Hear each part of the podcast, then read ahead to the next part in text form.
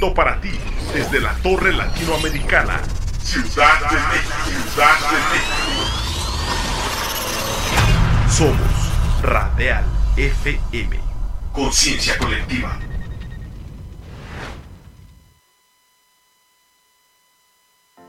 Ya llegaron tus doctores de confianza a Radial FM.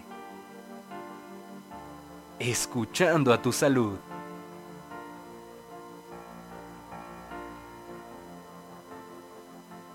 Soy Adriana Segoviano, eh, soy médico cirujano y partero, después hice la especialidad de dermatología y combino la práctica médica dermatológica con eh, la materia en la Escuela Superior de Medicina, imparto neuroanatomía. Soy la doctora Marta Teresa Méndez Valencia, soy médico general y tengo la especialidad en Derecho Sanitario. Mi nombre es Gerardo Navarro Toledo. Eh, mi especialidad básicamente es la cirugía general y posteriormente yo hice la subespecialidad en trasplante renal o trasplante de órganos sólidos. Yo soy la doctora Elizabeth Hernández Carvajal, yo soy médico cirujano y partero del Instituto Politécnico Nacional y tengo la maestría en epidemiología clínica. Soy la doctora Esther Telles Girón Lizárraga, soy médico general con especialidad en ginecología y obstetricia. Eh, toda mi vida me ha gustado ayudar a la gente, tratar de darle un beneficio, una salud, eh, un entorno de felicidad al bienestar de todos, sin importar la edad. No nada más es decir, esto tienes y esto te tomas, sino que, ok, ¿qué repercute en tu familia, en tu estilo de vida? Bueno, la, la salud, cuando uno la tiene, es una maravilla. La medicina va cambiando minuto a minuto. Recuerden que la salud es muy importante y a veces un pequeño detalle que puedan escuchar en una sesión les puede cambiar la vida.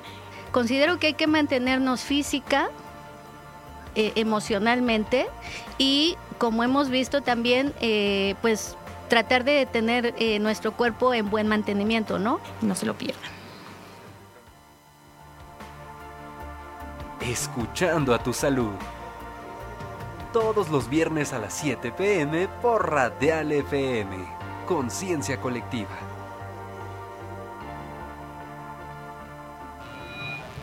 Muy buenas tardes, queridos radioescuchas. Gracias por permitirnos una vez más, un viernes más, aquí en su consultorio de confianza, escuchando a tu salud. Bueno, pues hoy tenemos un tema magnífico, ¿verdad? Que es trasplante hepático. Y contamos con la valiosa presencia de dos médicos especialistas en esta rama. El doctor Gerardo Navarro Toledo, él es adscrito al servicio de trasplantes en el Hospital Centro Médico Nacional 20 de noviembre. Bienvenido, doctor. Muchísimas gracias Pues, por venir. eh, Eli, muchas gracias otra vez por invitarnos.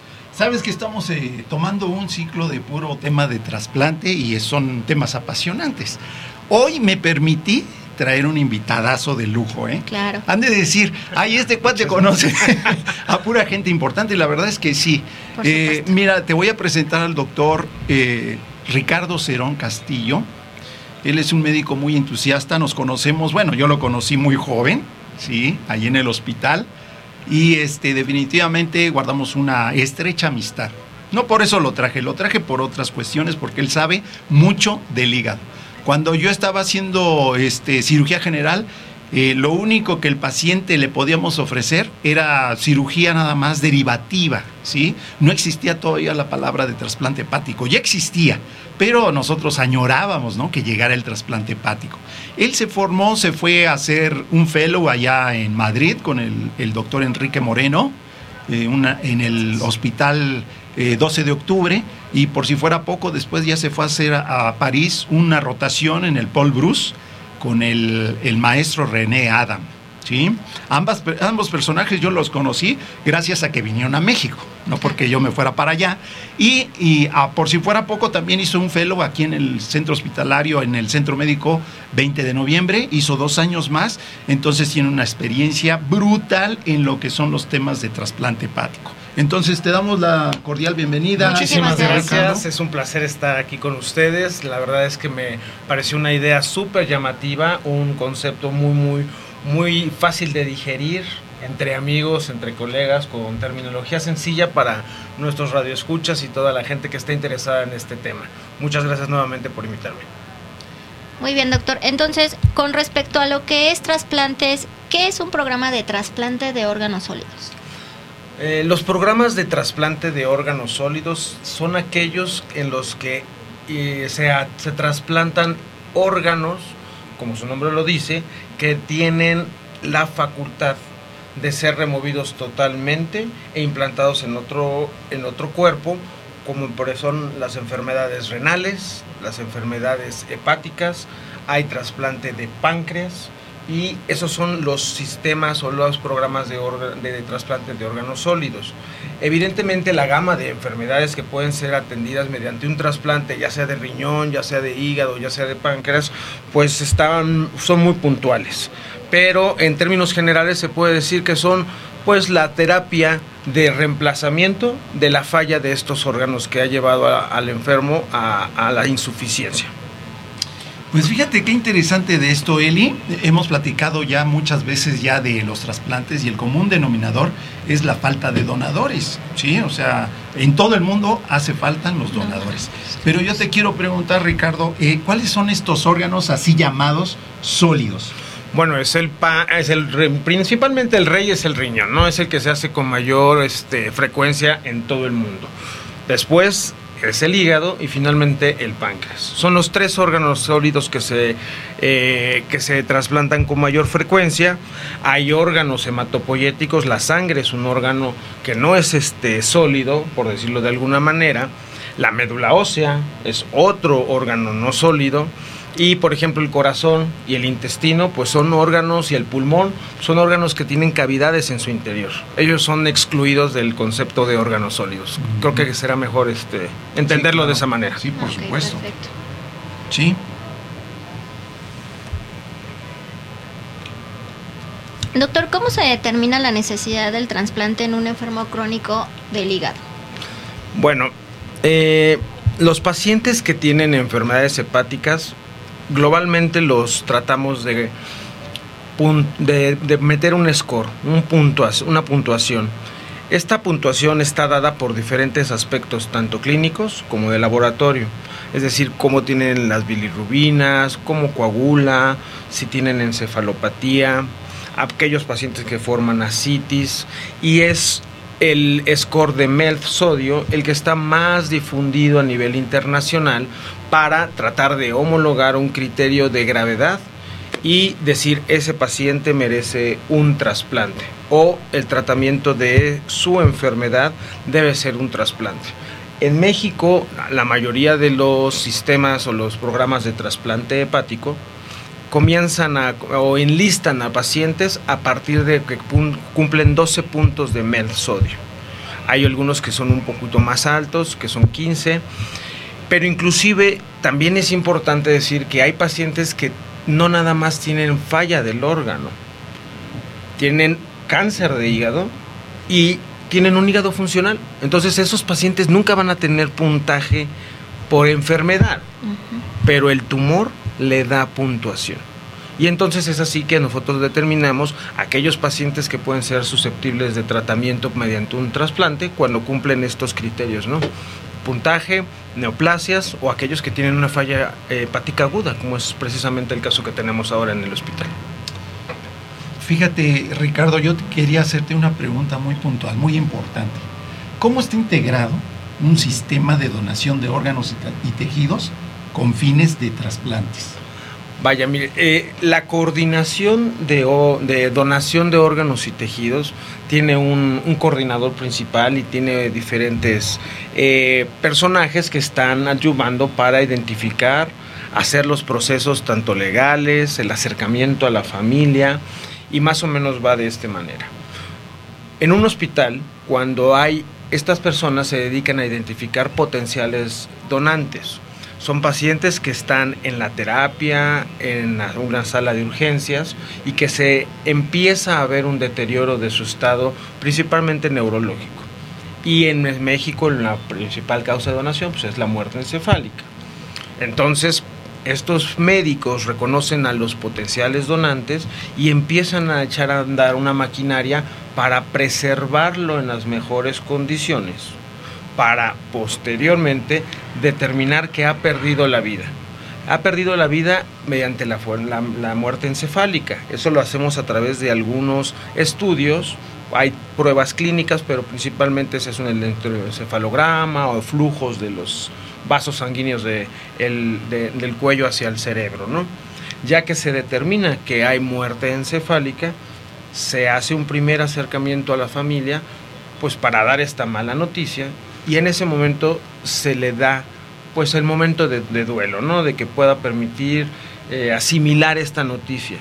Posteriormente ya llega una nueva entrevista en donde se le ofrece o se le explica pues los beneficios de los que se ve este bueno, de los beneficios que obtienen todos y cuántos pacientes se ven beneficiados de una donación multiorgánica, hablando de córneas, riñones, corazón, hígado, pulmón, algunas situaciones, cartílago, tendones, piel para quemados. O sea, realmente es un donante, toca muchas vidas. Y es así que ellos, una vez que tienen esta entrevista y que han logrado sensibilizar a los deudos de la, del beneficio de la donación, empiezan a echar otro mecanismo que ya es de tipo legal, para poder tener la anuencia del Ministerio Público y disponer de esos órganos con fines de trasplante. Ok. No, es usted. Pues mira, eh, hemos hablado ya de muchas cosas así de la muerte encefálica. Yo recuerdo que hace muchos años, uh -huh. inclusive el Ministerio Público se veía obstaculizado por miles y miles de cosas que tenían que hacer por desconocimiento también. ¿eh? La ley prácticamente ahora permite que ya con un solo electroencefalograma es ya se, se vea si el paciente es donador o potencial donador. Ahora yo también te quisiera preguntar, ¿Qué, ¿Qué, pacientes, porque todos los pacientes no, no, van a ser este, pues, beneficiados con un trasplante hepático, ¿no? Deben de tener ciertas condiciones. Entonces, fíjate, ¿qué enfermedades son susceptibles para ser tratadas o eh, ser beneficiadas mediante un trasplante hepático? Ok, yo aquí las, para ser un poquito claro, las, de, las dividiría como en tres grupos de los pacientes que se ven beneficiados de un trasplante como terapia para su enfermedad. Uno son las enfermedades crónicas. Estos pacientes que tienen o que han cursado con hepatitis B, C, hepatopatías virales de manera crónica. Hay otras enfermedades que también te llevan a la cirrosis, como son las enfermedades autoinmunes. Hepatitis autoinmune, colangitis biliar primaria, colangitis esclerosante primaria y su variedad que es el síndrome de, este, de transposición hay enfermedades metabólicas, errores del metabolismo que también van deteriorando el hígado y pueden llegar a necesitar un, un trasplante estos pacientes. Digamos que esas son las enfermedades crónicas. Ahora, hay enfermedades neoplásicas, o sea, hoy por hoy es cada vez más aceptado tratar el cáncer del hígado, ya sea por hígado, por tumores primarios del hígado, es decir, el hepatocarcinoma y el colangiocarcinoma, que es un tumor de los conductos biliares, está cada día permea, permeando más en el, en el, en el repertorio de los, de los cirujanos y de los médicos. Y también enfermedades secundarias. Ya también estamos tratando en algunas partes del mundo trasplante hepático para pacientes con metástasis, principalmente de eh, carcinoma colorectal, cáncer de colon o el, los tumores neuroendocrinos. Y finalmente, pues las enfermedades agudas. Las enfermedades agudas como la hepatitis fulminante, las intoxicaciones, la hepatitis A fulminante, su paciente previamente sano puede haber comido algún alimento contaminado, adquirir hepatitis A y esta ser una, tener una respuesta inflamatoria brutal, a tal grado que, bueno, me van a permitir la expresión, se les funde el hígado. Y ellos tienen horas, obviamente no van a, no van a lograr hacer un protocolo completo, se hace un protocolo express y siempre y cuando esté dentro de eh, las posibilidades de trasplantarse, se boletina como una emergencia nacional y el primer órgano que caiga en cualquier latitud de la República va para él, siempre y cuando sea compatible de grupo a grupo, ¿no? Ok, doctor. Y bueno, pidiéndole que nos comparta su día a día, cómo se lleva a cabo un trasplante hepático. que es bueno lo que usted ve todos los días, pero pues aquí nosotros y nuestros radioescuchas pues no es algo que para ellos esté muy familiarizado. ¿Cómo es un día para usted cuando tiene un trasplante hepático? Bueno, no es este, la verdad es que es un proceso largo. Largo me refiero porque desde que nos, nosotros tenemos una lista de, donantes. ¿no? Nosotros estudiamos a pacientes que necesitan un trasplante, los tenemos divididos por grupo, por enfermedades y con este puntaje para saber quién es el que está más enfermo. En el momento en el que nuestra coordinación de donación de órganos y tejidos nos dice o nos da el aviso, han puesto a disposición del 20 de noviembre un hígado, nosotros empezamos a ver algunas situaciones como qué grupo de, qué tipo de sangre tiene, por principio, la somatometría es muy importante porque pues, hay hígados, hay personas muy grandes y no se le puede dar a un niño, o de un niño le va a quedar insuficiente a un adulto mayor. Entonces, peso y talla es una situación importante. Tenemos que armar la logística, porque no sabemos, bueno, hasta ese momento nos enteramos en dónde está el donador. El donador puede estar en Tijuana o puede estar en Chetumal.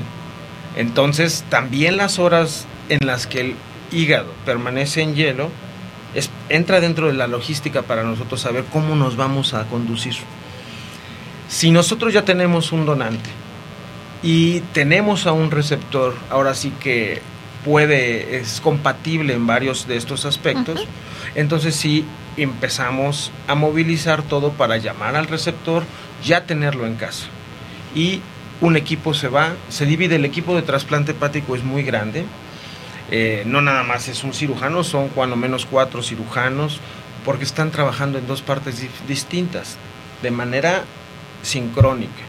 Unos están procurando el hígado y ese hígado tiene entre 8 y 10 horas máximo para ya estar funcionando, o sí que reperfundido en el hígado, de, en el cuerpo del receptor. De tal manera que se va un equipo, vuelan o van en ambulancia, dependiendo de la distancia, llegan al hospital generador del donante y ahí es cuando se lleva a cabo la cirugía de procuración, la extracción de los órganos, se ponen en soluciones de preservación y hielo, se transportan de regreso a la Ciudad de México, pero aquí ya están abriendo y quitándole el hígado enfermo al receptor. Este, una vez que se hace esto, eh, debemos esperar a tener el hígado preparado. Esa es una parte de la cirugía que se llama cirugía de banco.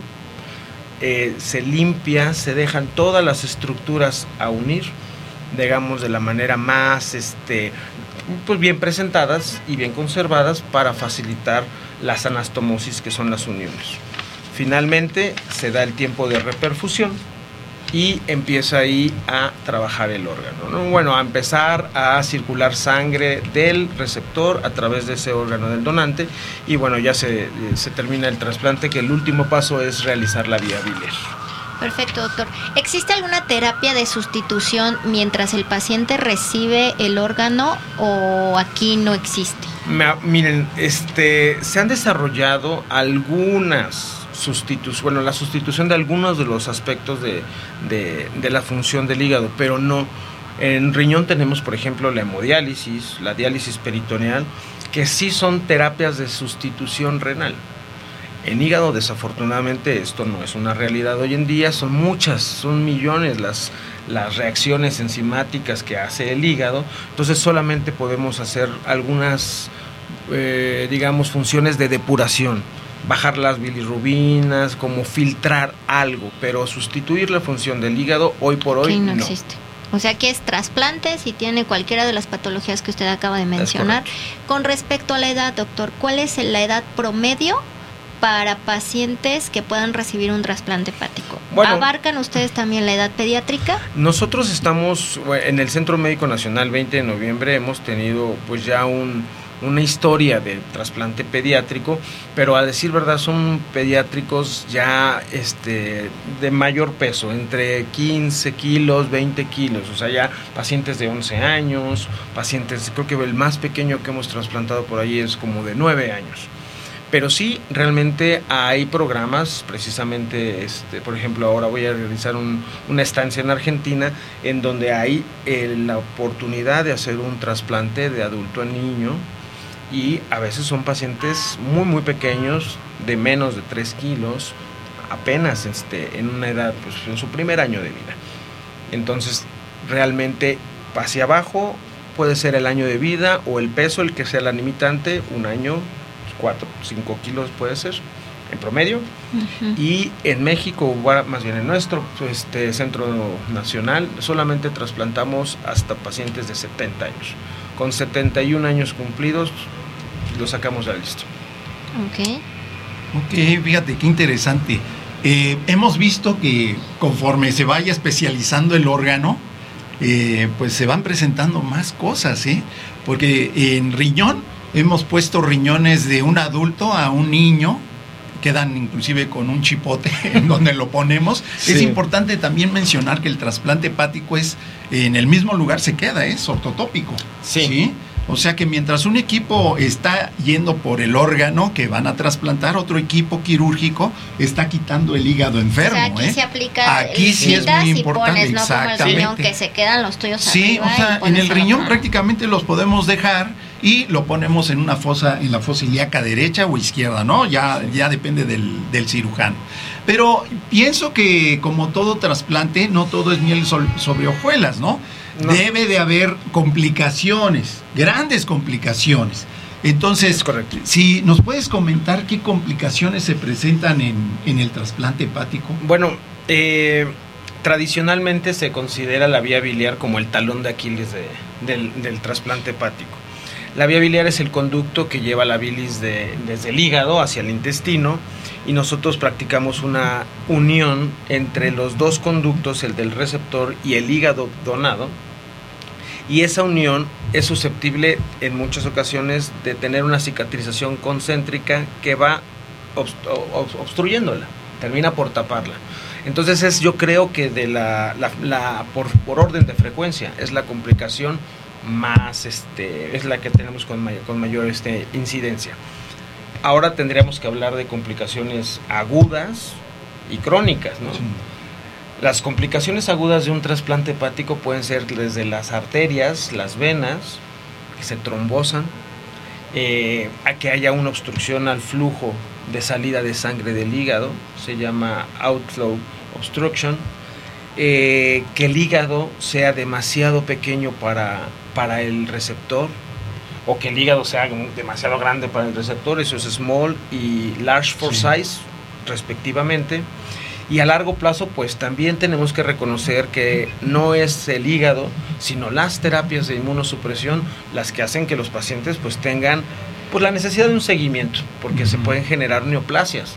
Nosotros al bajar la respuesta inflamatoria y tratar de hacer que el hígado, o más bien que el cuerpo no reconozca como ajeno este, este trasplante, pues van se, ocupan fármacos que pueden desarrollar algún tipo de problemas en la sangre, algunos tipos de tumores, algunos tipos de tumores en la piel, algún tipo de trastornos metabólicos, descalcificación, algunos tipos de trastornos de los lípidos, este, hipertensión. O sea, realmente podemos hablar de cosas muy puntuales, técnicas, de, que son, ahora sí que meramente cuestiones de, de la cirugía, pero pues también hay complicaciones a largo plazo de toda índole, ¿no?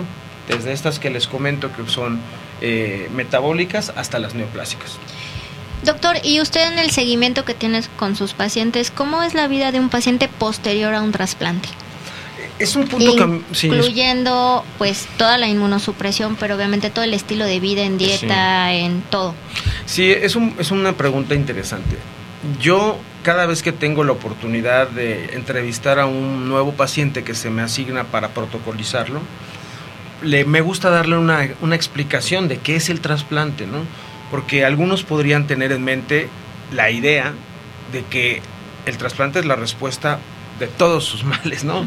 Y que va a ser su terapia, su trasplante y pum, ya se acabó. Yo más, o sea, no es ser pesimista, al contrario, yo creo mucho en el trasplante, pero sí considero que la forma de hacérselos entender es la siguiente. Se te va a quitar una enfermedad que no podemos controlar y la vamos a sustituir por una que sí podemos controlar, ah, por medio de chequeos, medicamentos, revisiones, investigaciones. O sea, sí vas a estar sujeto a la observación, la vigilancia médica. No es de que me quiten el hígado malo, me pongan un nuevo y ahí nos vemos. No. Eh, el, el paciente tiene que ser consciente que, bueno, que tiene muchas cosas, eh, muchos, muchas responsabilidades para con la toma de sus medicamentos de manera oportuna, para los chequeos, para las consultas de revisión anuales, mensuales. El primer año puede ser algo intenso para ellos, porque bueno, pues, son muy, muy frecuentes las, las citas, pero conforme se despega del primer año empieza a tener una vigilancia mucho más este digamos menos intensa cada vez más prolongadas las citas y a veces ya nada más llegan dos o tres veces al año cuando cumplen más de cinco años ¿no? fíjate que hoy precisamente estuve viendo un paciente de trasplante de riñón Ajá y me decía, ay doctor, ¿se acuerda que usted hace 23 años este, nos trasplantaron a mí y a mi donador, etcétera, etcétera? Y yo le decía, bueno, pues eh, tú me dirás si esto fue un éxito o no. Y él me decía, no, pues efectivamente, doctor, así con la calidad de vida como estoy yo, ya este, tuve mi hijita, mi hijita ya la tengo en la universidad, me casé, etcétera, etcétera. Le dije, bueno, pues esto fue un éxito. Yo, yo te quisiera preguntar, en trasplante hepático, ¿cómo se considera que el programa es exitoso, que tu cirugía fue un éxito? Sí, miren, ya para, creo que fue en los años 2000, más o menos, se, se emitieron algunas recomendaciones y algunos como observaciones, ¿no? De cómo definir éxito en trasplante hepático. Y fueron precisamente los españoles muy entusiastas en esta área y en la cultura de la donación, en donde pusieron como estándares de calidad, hablando de qué porcentaje de pacientes es aceptado que mueran el primer año, después a los 5 y después a los 10 años. ¿no? Entonces, en términos generales decimos que un eh, sistema de trasplante hepático exitoso es aquel que sus, sus receptores tienen una supervivencia al año por arriba del 85% a los 5 años por arriba del 70 y ya después de los 10 años por arriba del 60. Entonces, como verán, pues tienen unas supervivencias nada menospreciables, ¿no? Sí, y bueno, pues el riñón es un, ah, es un órgano todavía más inmunogénico, o sea que es todavía mucho más quisquilloso a la hora de presentar rechazos o problemas de, de, esta índole y el hígado afortunadamente no es así. O sea, sí hay rechazo, sí hay problemas de, estas características, pero eh, duran, duran estos injertos en los cuerpos de los pacientes y también es cierto que hay oportunidad de retrasplantarlos. Ah, en, donde yo me formé, en, el hospital 12 de octubre, llegué a tener la oportunidad de entrar a un tercer trasplante hepático. del mismo paciente. Del mismo paciente, alguien muy joven que, este, que tuvo una enfermedad este, congénita de los conductos biliares, se trasplantó de niño, más adelante en su edad adulta, adulto joven, y cuando yo lo conocí, pues ya llevaba, ya iba por el tercero, ¿no? Y tenía como 60 años, fabuloso. Qué bárbaro, es increíble, ¿eh? pues mira, doctor, aquí dentro de las preguntas de nuestro público, es, ¿es verdad que el hígado regenera y se pone nada más un pedazo? A ver, eh, esa, esa, es una eh, idea súper Mm, está muy inculcada en el, en el, en el, este, en el pensamiento de, la población. Eh, ¿Recuerdan la leyenda de Perseo?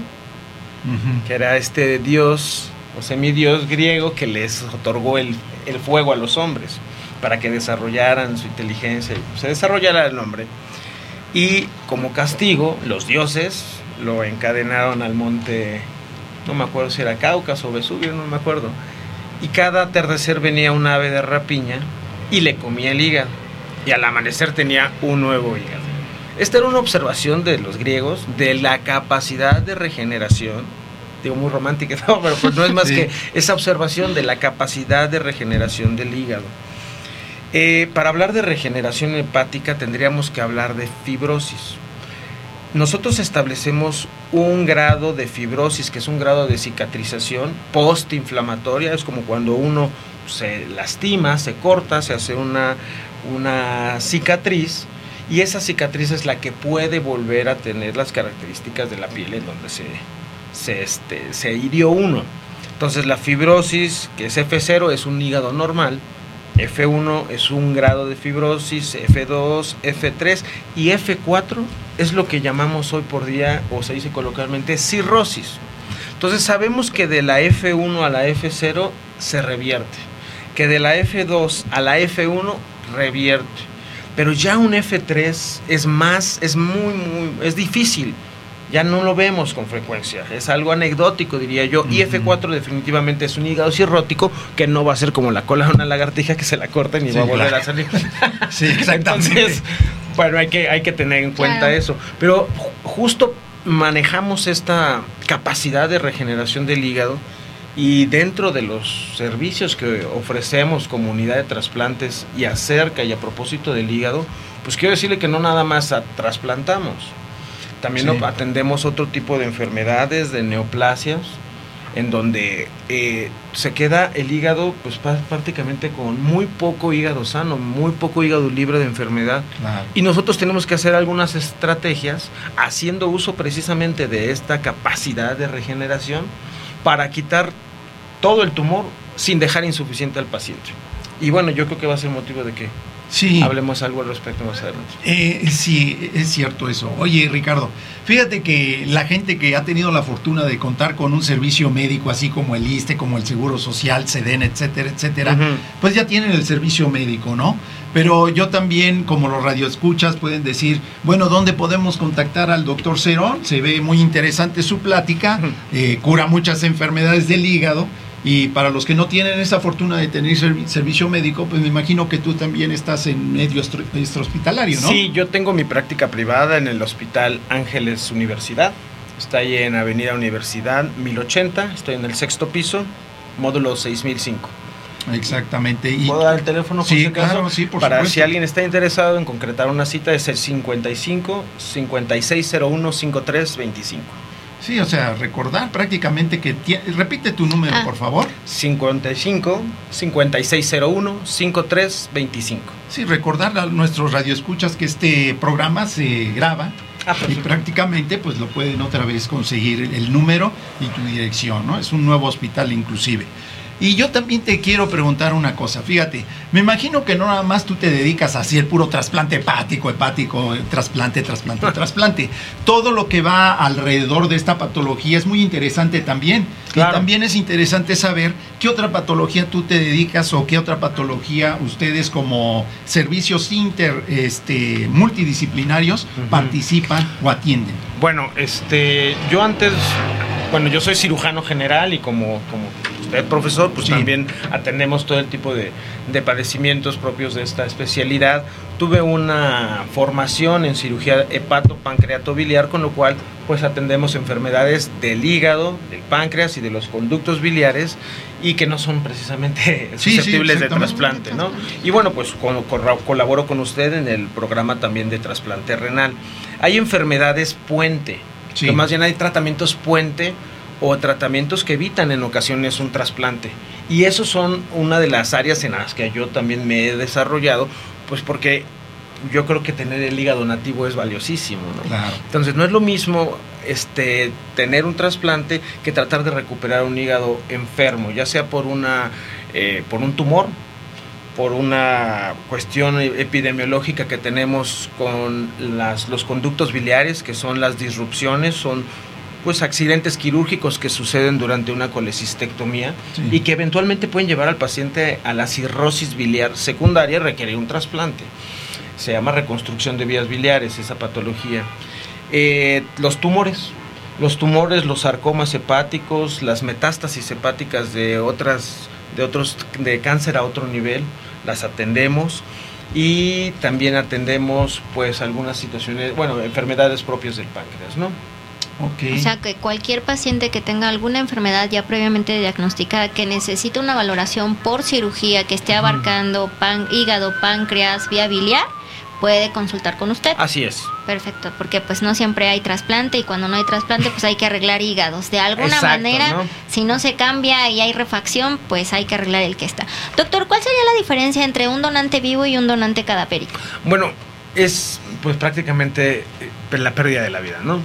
Un paciente, el programa de trasplante hepático del 20 de noviembre, hoy por hoy, solamente contamos con el donante cadavérico. Es decir, que necesitamos que alguien fallezca y que sus familiares nos donen, que tengan la nobleza de donarnos sus órganos para nosotros podérselos ofrecer a nuestros eh, pacientes Pacientes. enlistados. En cambio, hay lugares o hay algunas eh, terapias que se llaman eh, el donante vivo relacionado o no relacionado. Esto es decir que se le pueda quitar un segmento de, de hígado al paciente vivo, que por definición es un donante sano, y se le pueda dar a un adulto de bajo peso, a un adulto que le pueda eh, que, que pueda ser Compensar. suficiente la masa hepática para, para hacer sus funciones, o a un niño.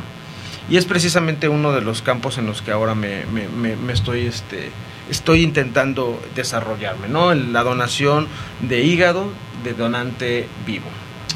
Fíjate que cuando nosotros empezamos en el 20 de noviembre el programa de trasplante hepático, Sí. incluso contamos con la presencia de un gran profesor, el doctor Héctor Dilis. Ah, claro. Entonces, en aquel tiempo, en aquel entonces, decíamos nosotros a los pacientes, ¿sabes qué? Este, todo esto va a ser eh, de origen cadavérico, nos tienen que esperar, y ya ves que la lista de espera es paso tortuga, sobre todo aquí en México.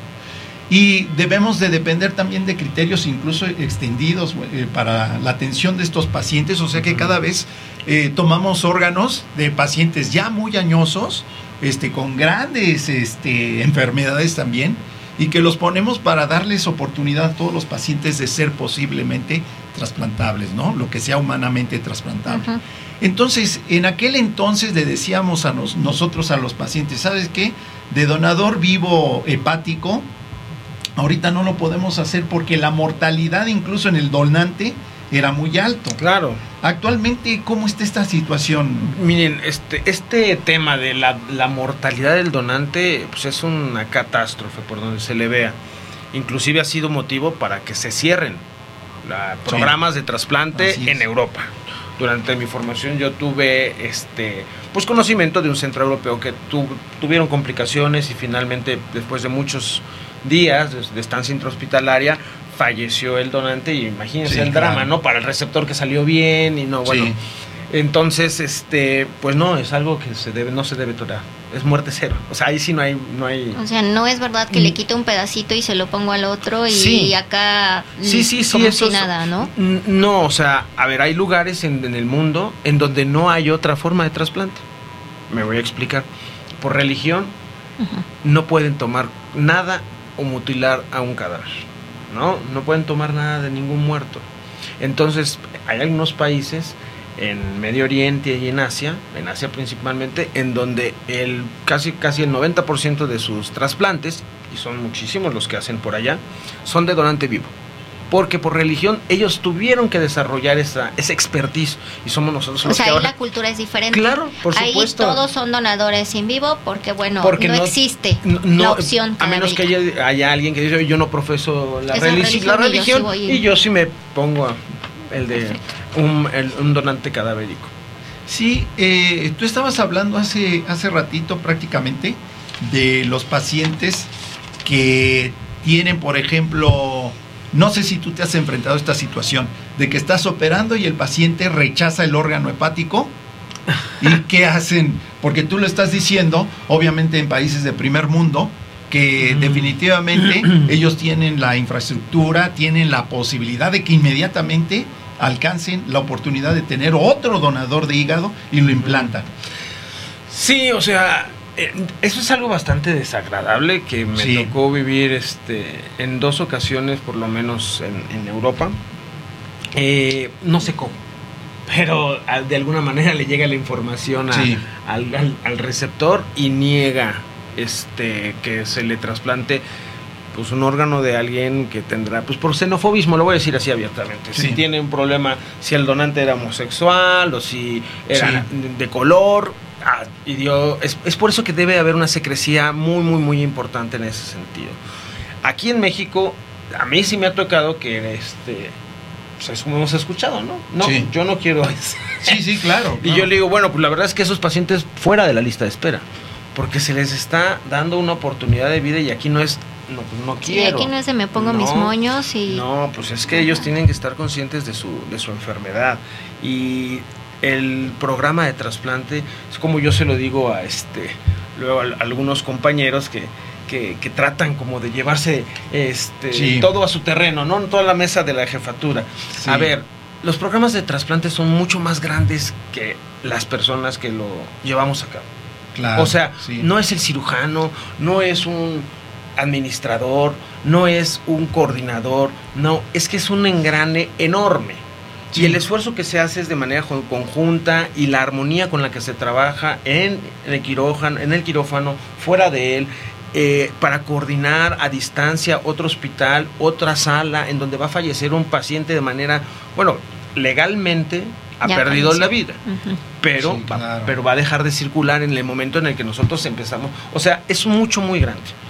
Entonces, este, pues yo creo que esas situaciones en donde los pacientes tienen este bemoles para trasplantarse, Sí, claro. eh, eh, yo prefiero darle la oportunidad a alguien que esté convencido y que digas, no Porque quiero. al final de cuentas, pues los órganos, el ser humano, independientemente de color, raza, religión y demás, somos Funciona. seres humanos con los órganos tal y como nuestra naturaleza pues nos creó, ¿no? Sí. Entonces ahí independientemente no te va a influir que si el color, que si la Claro. profesión, que si la altura, que si los gustos, que si a mí me gusta esto y a ti no. Sí. Entonces, pues al final de cuentas el hígado hace lo mismo, le guste o no le guste a uno el café Sí. o al otro no, ¿no? Bueno, hay alguna situación en la que sí este, se le debe de decir al paciente y debemos de respetar su opinión. Y es cuando precisamente el doctor comenta de tomar injertos marginales. Injertos marginales son injertos o son riñones, hígados, que pueden ser de pacientes añosos o que no, pueden, que no estén en las mejores condiciones. Hemos trasplantado a pacientes de riñón octogenarios, Sí, de, de- de- de donantes octogenarios. sí. En esas ocasiones a veces le ponemos los dos riñones del- de, de la persona mayor que falleció y los dos se los ponemos al Sí. mismo receptor. Pero se le avisa, dice, oye, hay este, Está esta posibilidad, te llegó, eres compatible, pero ¿aceptas? Porque puede que te saque de diálisis, no sé, poquitos años, Sí. O muchos. no lo sabemos. No sabemos, exacto. ¿Vale? Pero pues eh, créame que la calidad de vida de un paciente que está sometido a la hemodiálisis, en- conectado a una máquina dos, tres veces por semana, no poder salir, no poder alejarse de su centro de diálisis es un problema y eso mengua mucho. Entonces hay gente que dice, oye, por uno, Sí, sí, sí. Hasta por, por un uno. año en que me pueda ir de vacaciones Hasta a viajar, por uno a lo me que sea, trasplanto. lo hago, Sí, sí, y- y, perfectamente. y ya hemos hablado de este tema, ¿eh? Sí. Ricardo, o sea, prácticamente el paciente dice, doctor, aunque sea, libéreme un día de la máquina, ¿no? Claro. En la que está prisionado y los comprendemos porque dice, Sí. no puedo ni siquiera ir a Acapulco un fin de semana porque tengo que regresar inmediatamente o pagar ahí antes. Antes no había ni siquiera máquinas en Acapulco de de hemodiálisis. Ahora ya, en- como los Oxos, ¿no? Ajá. Ya hay una máquina en cada esquina. Le vamos a pedir ahora a nuestro eh, equipo el de producción, equipo de unas producción, imágenes, unos, unas imágenes que el que- doctor va a compartir con nosotros. Exactamente. Ah, Adelante. Bueno, aquí estamos viendo una procuración. Este es el acto de extraer el órgano. Ahí lo que tenemos es un hígado video, por entre favor. las manos. ¿Cuál estamos? Es que yo tengo unas fotos aquí y no sé si estamos viendo lo mismo por allá. Sí, ya, Ujú. ya. Ya. Estamos viendo lo mismo, ¿no? Bueno, esto es una extracción. Le- el- el- es la extracción del hígado. Cuando nosotros ingresamos en, eh, en sala, esa fue una, una procuración multiorgánica, tenemos que sacar secuencialmente los órganos. Primero sale el corazón, luego sale el entramos nosotros el equipo de hígado y finalmente salen los, los riñones. Algunas de las enfermedades que nosotros eh, atendemos, como les decía yo, es esto mismo que aparece en pantalla, son tumores. Son pacientes que pueden beneficiarse de un trasplante, pero pues no todos requieren trasplantarse. Si un tumor se le puede retirar, pues adelante. Hay que tratar de evitar el trasplante. Aquí estamos en el Centro Médico Nacional, el doctor eh, Navarro y su servidor, y estos son nuestros residentes de alta especialidad. Las en imágenes, por favor. Hepático. Ok, el tumor. Sí, ese es el- uno de los tumores que estamos. Ok. Yo creo que estamos viendo diferentes imágenes. La que sigue. La que sigue. Aquí es como les comentaba. Extracción del órgano. A veces se procuran muchos otros órganos, como podemos ver. Aquí están extrayendo córneas. Ese es un tumor, un sarcoma hepático que que atendimos hace poco.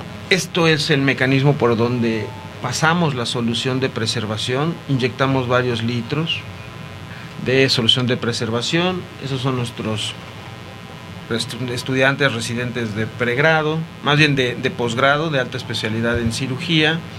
Aquí estamos trasplantando a una paciente de, de, hígado con una de nuestras residentes que ya salió. De acuerdo, hay otra parte de la cirugía que se denomina cirugía de banco. Es una cirugía en la cual, como les comentaba, limpiamos las estructuras de, del hígado con la finalidad de tenerlas perfectamente esqueletizadas, identificadas y limpias para poderlas implantar en el órgano del receptor. ¿no?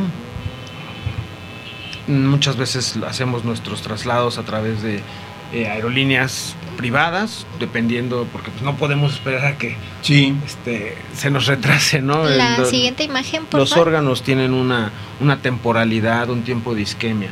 Y créame que luego es bien, bien, bien complejo este, lograr pues, coordinar todo eso, ¿no? Eh, yo, yo siempre estoy con el relojito en la mano y a qué hora pensamos, y a qué hora pensamos y cuando empiezo a ver que algo no está, me, me empiezo a poner nervioso, ¿no? Cuando algo no está circulando. Sí. Este, a, a ver si podemos poner esa otra imagen. Acá, esta es una procuración. Esta es la aorta abdominal. ¿Se ve? Ok. Me dice por acá producción que ya. Y por ahí es donde pasamos la solución de preservación de órganos. Es una estructura vascular que es la más grande del cuerpo. Y finalmente por ahí vamos a estar pasando los medicamentos. ¿De acuerdo? No sé si quieran alguna otra. Eh, aquí tengo fotos de algunos receptores de hígado. Este paciente que tengo en pantalla particularmente tiene un día de operado. Ah, sí. Miren cómo es el primer trasplante que hicimos en el 2020 con su autorización. Es maestro del área de Michoacán con el cual tengo una muy buena relación desde su trasplante y él en particular, miren qué bien se ve desde el día uno. O sea, uno pensaría que el paciente sale fulminado. Porque sí, la verdad es que son cirugías muy largas. Pues durante 8 o 12 horas promedio, dependiendo de qué tan, tan, qué tantas cirugías previas tenga, qué tan difícil sea quitar el órgano. Sí. Pero este, bueno, la verdad es que hemos tenido oportunidad de atender a muchos pacientes y que, que salgan bien nuestra, nuestra mortalidad en, los, en el hospital digamos la histórica sí. es este es aceptable es equiparable a la de cualquier otra parte del mundo y pues para mí es un orgullo la verdad formar parte de este de este programa de trasplantes no, pues fíjate que toda esta plática, obviamente como todas las pláticas que hemos tenido del capítulo de trasplantes, han sido muy interesantes. Eh, obviamente con tus imágenes, como les dije en la plática anterior, cualquiera que tenga la oportunidad de ver un trasplante hepático jamás se les va a olvidar. O sea, como tú dices, son varias horas de trajín, ¿verdad? Claro. Eh, son muchas horas. Eh, lo acabamos de vivir incluso, porque eh, los residentes, que es gente joven, igual que ustedes dos, este, yo veía que se fueron en la mañana por los órganos. En la tarde estuvieron haciendo la procuración, o sea, la limpieza de ese órgano, y en la noche, en la madrugada, los empezamos a implantar. Y yo sentía que el cuerpo me desfallecía. Y veía todo el equipo y estaban como si nada. Y yo les decía, la verdad, yo estoy muy cansado. Y los residentes me decían, oiga, doctor, si nosotros llevamos todo el día haciendo este trabajo. Mi, y realmente es este, como todos somos donadores de tiempo. Pero la vitalidad que ellos muestran hijo, pues dan es ganas de seguir. son cirugías maratónicas, decir aquí trasplante hepático, pero no imaginamos, bueno, las personas que no tienen una relación, ¿verdad?, con el sector salud, una cirugía para trasplante, para una cirugía, tan solo el decir una cirugía, no es nada más el cirujano y mi paciente al que voy a operar. Es todo un equipo de enfermería, camilleros, anestesiólogo, infraestructura, terapia. terapia, medicamentos, quién te lleva, quién te trae, qué hace falta, que si sangre, que si no. Y entonces, ¿quién va a correr a traerla? ¿Quién va a estar en enfermería circulando? ¿Quién es la especialista en, el material para estarlo proporcionando? ¿Quién es el anestesiólogo especialista? Obviamente, pues somos humanos y también tenemos una capacidad, que son cirugías en donde a veces varios cirujanos, varios anestesiólogos, muchísimo más personal en Sí, enfermería. Entonces claro. es todo una, es todo un evento, es todo un suceso, una procuración, porque bueno, en la sala hep- hepática del hígado, pues 20, 25 personas tal vez, 12, 15 horas, pero si nos vamos a la sala del riñón, pues en Riñón. un riñón y entre el otro Y el riñón, corazón. pues y el corazón y las córneas y si el páncreas y si hueso y si piel entonces pues es todo una transformación hospitalaria en esos días bueno en ese día en esas horas pues verda- verdaderamente importante no Sí, justo yo le hacía el- le- el- la observación a, a nuestra directora ahora que tuvimos la oportunidad de tener una procuración multiorgánica en el 20 de noviembre, justo la semana pasada, ¿no? Y este, bueno, al decir una procuración multiorgánica, pues uno debe de tener como que en mente cuántas vidas se pueden beneficiar del, de este acto de donación tan noble que es este que su familia lo, lo, lo haga, ¿no? lo haga no Corazón. Perfecto, doctor. Y entonces, como conclusión, para las personas, para los radioescuchas, ¿qué, le, qué, qué les dice usted con respecto a las enfermedades hepáticas y una de las alternativas, el trasplante hepático? Bueno, eh, hoy por hoy 2022 el trasplante hepático es una realidad en todo el mundo y en, en México también. Todavía hay algo de la cultura de, no sé, inclusive entre especialistas de la salud. Los gastroenterólogos, desafortunadamente, o los médicos internistas, dicen, no, es que te vas a morir del trasplante y no los mandan. No, yo quería pues dar, dar ese anuncio, no dar esa, esa, esa información, que es una realidad, que los sistemas y los programas estamos trabajando, que nuestros resultados son, ah, este, son, son, son aceptables, entran dentro de, lo, de, lo, de, lo, de los estándares de calidad en el mundo. Las enfermedades hepáticas no todas son susceptibles de trasplante. Y pues eso, que haya más cultura de la donación. Uno no sabe en verdad cuánto beneficio hace al donar. Es un acto muy noble, pero es que es, es, es, tocar muchísimas vidas. Entonces, ambas cosas. Donación, no todo es susceptible de trasplante y lo que se trasplanta se puede hacer de manera exitosa. No es un sueño, no está fuera del alcance, está en el Hospital General, está en el Seguro Social, está en nuestra institución, están en otros institutos, o sea, cada vez está más permeado dentro de la, de la sociedad esta, esta herramienta terapéutica. Muchísimas gracias, doctor. Doctor Navarro, para cerrar. Bueno, para cerrar, yo quiero felicitar aquí a mi ponente Muchas estrella. Eh, eh, definitivamente lo voy a comprometer que después de que haga su rotación en Argentina, venga y nos platique Regrese qué para tanto, qué tanto qué- hizo exactamente, qué el adelantos nos traes aquí a la Ciudad de México, Bueno. que va a ser bienvenida. Muchas y gracias. ojalá que tengas oportunidad de otra vez compartir tus conocimientos Ah, por con encantado. Y muchas gracias, eh. Ricardo, y muchas gracias, Eli, también por invitarme. Muchísimas gracias por asistir Gracias a los y dos. sobre todo muchísimas gracias a ustedes queridos radioescuchas por permitirnos haber llegado un día más en esta sesión de Escuchando a tu salud. Gracias a todos, a todos los pacientes, ¿verdad? En esta ocasión, aquellos que tienen alguna patología de hígado, pues no pierdan la fe, acudan a su médico, denle seguimiento a su enfermedad, cuiden su salud ustedes y pues obviamente su calidad de vida siempre será mejor. Saludos a nuestra fan número uno de este programa, Bárbara Sofía. Y no olviden que el próximo viernes tenemos una cita en este consultorio que es Escuchando a tu Salud. Hasta luego. Ya llegaron tus doctores de confianza a Radial FM. Escuchando a tu salud.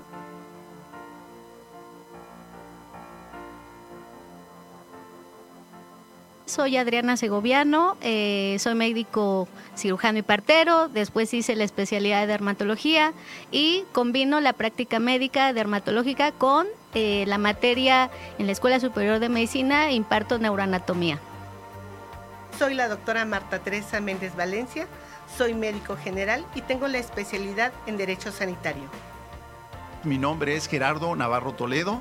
Eh, mi especialidad básicamente es la cirugía general y posteriormente yo hice la su- subespecialidad en trasplante renal o trasplante de órganos sólidos.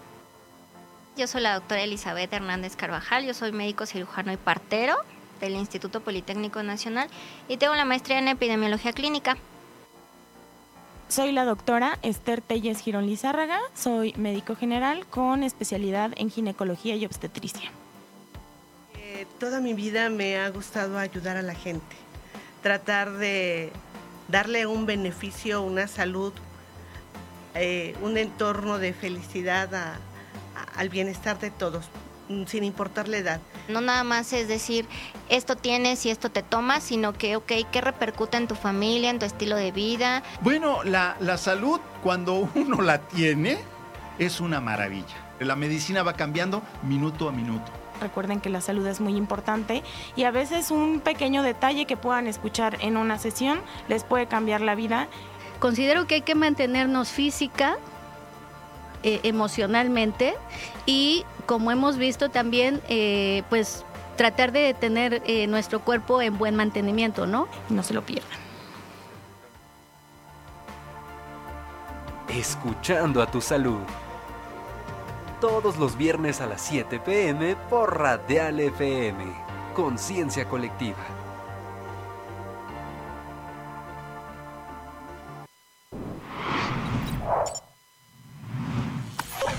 Radial FM. Conciencia colectiva.